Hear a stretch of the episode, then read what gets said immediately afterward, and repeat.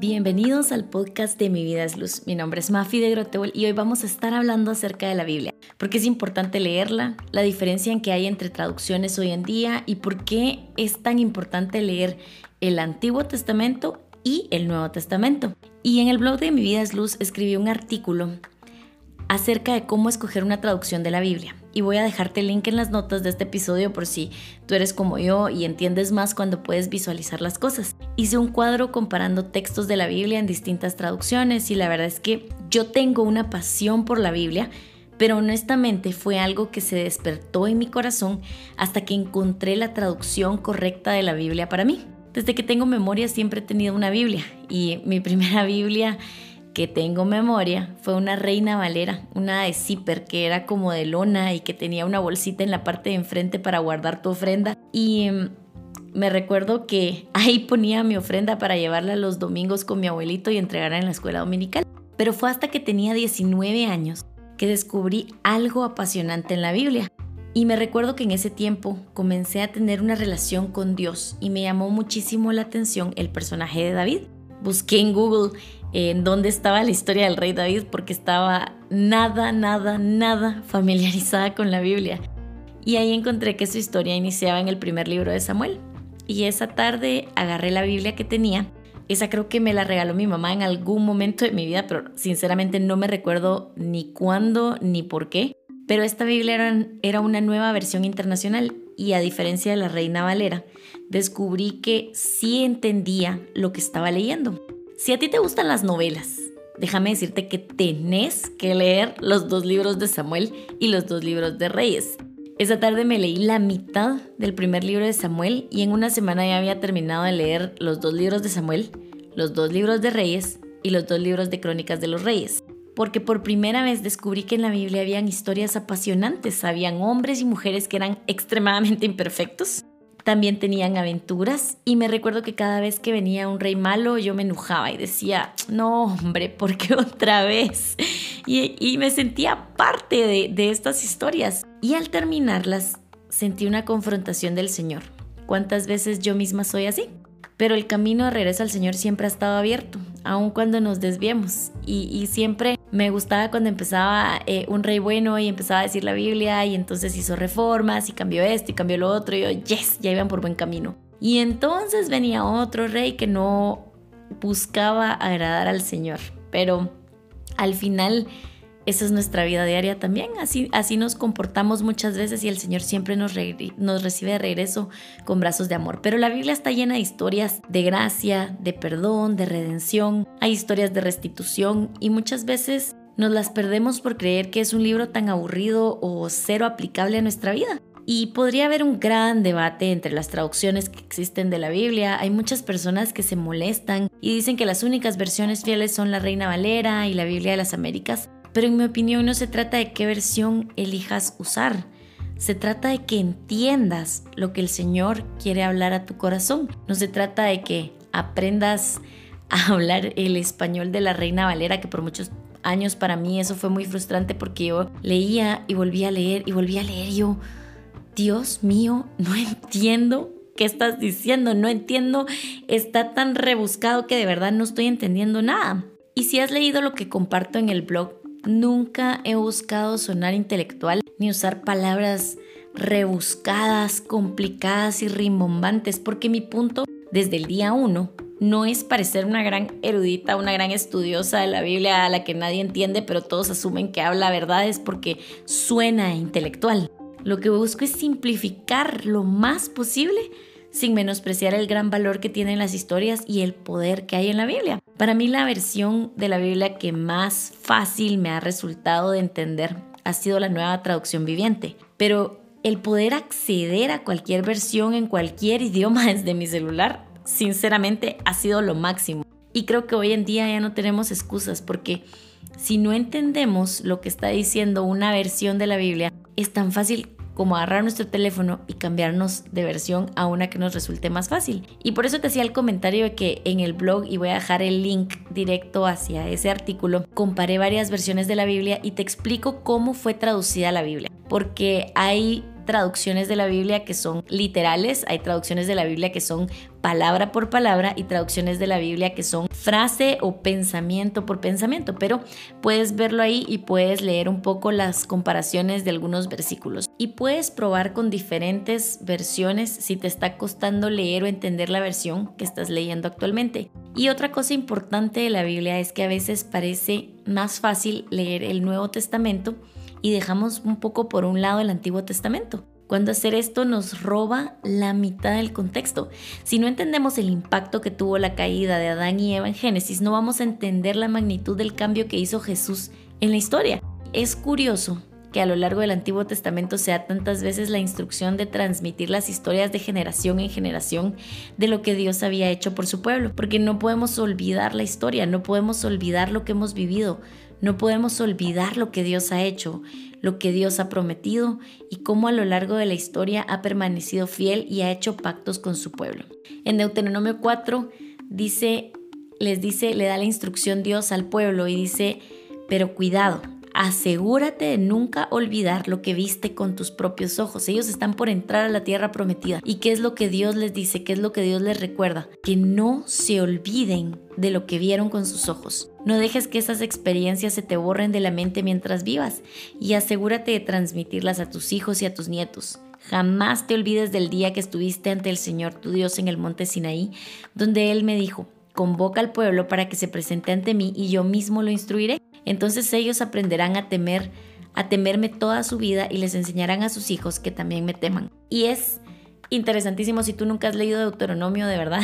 Creo que todos los libros de la Biblia son un must todos tienen un valor especial, todos tienen algo que nos enseña y que nos instruyen. Y por eso te digo que es tan importante porque a veces el Nuevo Testamento, como son eh, las historias de los evangelios, cartas escritas a las iglesias, nos puede resultar más fácil de leer y de entender, pero no podemos olvidar que las personas a las que se les escribieron muchas de estas cartas venían de un contexto donde la tradición judía implicaba que ellos conocían porque se transmitía de generación en generación el conocimiento de lo que nosotros conocemos como el Antiguo Testamento. Entonces tenemos una tendencia a olvidar y yo trato de escribirlo todo. Yo uso calendarios, calendarios de todos colores para mis actividades, las de mi esposo, las de mis hijas, porque si no las cosas se me olvidan. Y Dios nos conoce y por eso nos manda, Él nos manda a no olvidar. Por eso nos invita a contarle a otros de lo que Él ha hecho.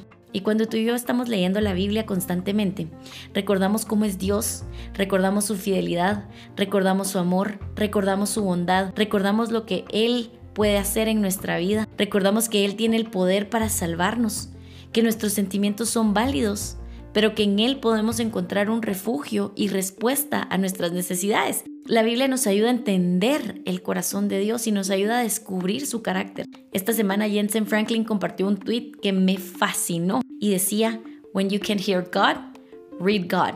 Cuando no puedes escuchar a Dios, lee a Dios. En los últimos 11 años he tenido el privilegio de poder aconsejar, escuchar o acompañar a muchas personas de distintas edades. He liderado grupos pequeños de adolescentes, he dirigido estudios de doctrinas bíblicas, grupos en campamentos, grupos de líderes, un grupo de evangelismo. Y en todos los grupos hay una pregunta constante. ¿Cómo distingo la voz de Dios?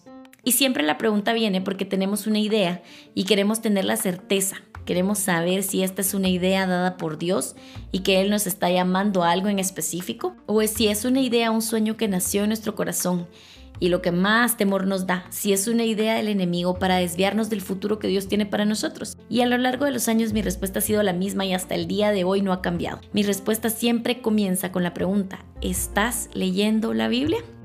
La forma de saber distinguir la voz de alguien es hablando con esa persona. Si yo recibo una llamada de un número de teléfono desconocido, pero quien habla es mi mamá, desde el momento que diga lo, yo voy a saber que es mi mamá. Pero quiero llevar este ejemplo un poquito más allá. Si alguien me dice que mi mamá mandó un mensaje y me mandó a decir algo, yo sé cuando ese mensaje viene de ella o no, porque ese mensaje debería ser consistente con el carácter de mi mamá y déjame decirte que en mis 30 años de vida yo conozco bastante bien su carácter. Y si algo no suena a ella, no lo voy a creer. Y lo mismo va sucediendo con Dios. Conforme leemos la Biblia, vamos aprendiendo a conocerlo y vamos dándonos cuenta cuando algo no es consistente o cuando algo no parece venir de Él. conforme tú vas estudiando, escudriñando la Biblia, conforme tú vas buscando esas cositas que están escondidas. Cuando yo pensaba en estas cositas escondidas, de verdad pensaba en los fans de Taylor Swift y cómo viven buscando todas las cositas escondidas en sus videos.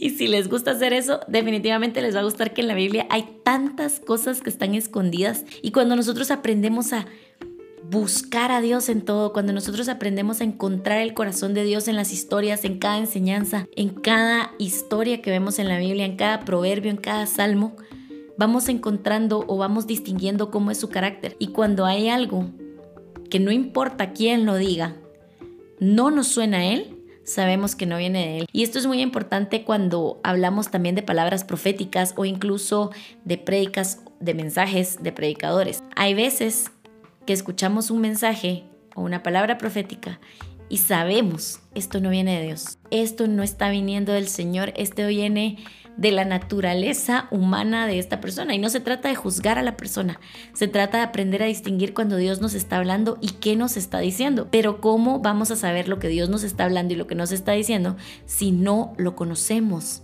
Si no sabemos cómo habla, si no sabemos cómo se expresa, si no distinguimos su voz.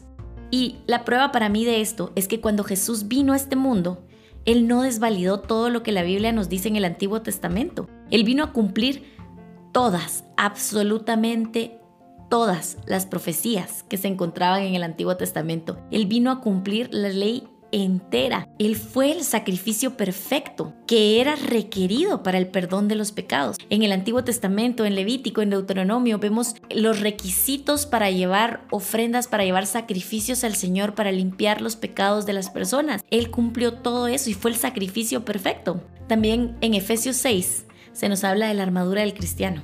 Es curioso porque nos dice que necesitamos el cinturón de la verdad, la coraza de la justicia, el calzado de la paz, el escudo de la fe, el casco de la salvación y la espada del Espíritu, la cual es la palabra de Dios.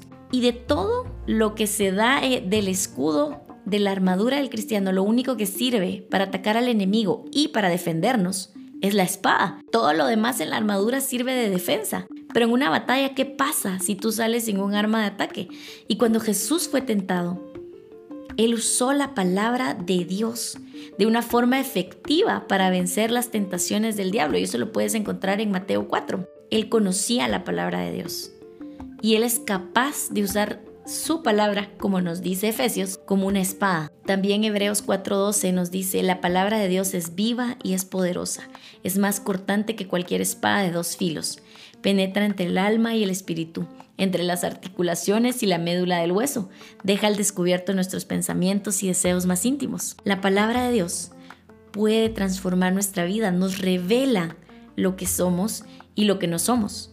Discierne lo que está adentro de nosotros y es capaz de moldear nuestra vida. La creencia popular de hoy en día es que sigas a tu corazón, que hagas lo que te hace feliz, que dejes que tu corazón te diga si vas a la izquierda o a la derecha pero la Biblia nos conduce a algo más grande. Y de hecho, la Biblia nos advierte que tengamos cuidado, porque nuestro corazón es engañoso. Mi invitación hoy es a que abras tu Biblia.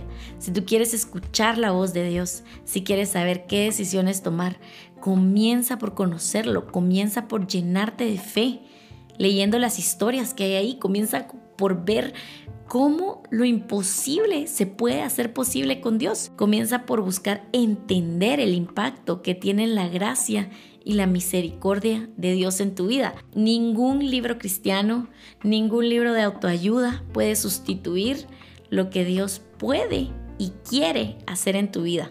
Como dijo Jensen Franklin, si sientes que no oyes a Dios, léelo. Quería solo compartirte algo antes de terminar este tema y es que para mí ha tenido un alto impacto leer la Biblia física. Te contaba al inicio de este episodio que me gusta poder tener en mi teléfono distintas traducciones de la Biblia y muchas veces las uso como referencia o cuando no entiendo algún texto en específico, a veces me meto a buscar cómo lo dice en otra traducción y muchas veces eso trae claridad pero no hay nada para mí como tener mi Biblia física, como sentir las páginas, como marcar las cosas que Dios me está hablando, como escribir las fechas que Dios me está dando. Muchas veces cuando estoy leyendo la Biblia hay hay alguna promesa del Señor y yo pongo la fecha del día que estoy leyendo porque sé que un día voy a ver para atrás y voy a decir sí. En el 2012 el Señor me prometió esto. Y de hecho, tengo una palabra del Señor cuando estaba conociendo a Jorge y sentí que él era mi esposo y la tengo escrita y tengo la fecha puesta en mi Biblia. Aclaro, lo puse con lápiz porque dije, esto puede ser error humano. Entonces lo voy a poner con lápiz porque lo puedo borrar si no es y si no era la voluntad de Dios. Pero así es como el Señor nos va hablando y otro día te voy a contar más de esa historia. Pero de verdad quiero que sigamos en esta aventura de ser luz y que descubramos estas formas prácticas en las que podemos vivir como hijos de Dios, no solo como siervos, no solo como obedientes, sino verdaderamente como hijos de Dios y entender qué es lo que implica ser un hijo. Seamos amigos en Facebook e Instagram, de verdad me gustaría saber, me gustaría que me mandaras un DM si escuchaste el tema de hoy Quisiera saber cuál es tu versión favorita de la Biblia o qué prácticas has adoptado para leer y estudiar la Biblia. Recuérdate que nunca es tarde para comenzar un nuevo hábito y leer la Biblia es uno que puede transformar tu vida. Así que nos vemos en el próximo episodio de Mi vida es luz.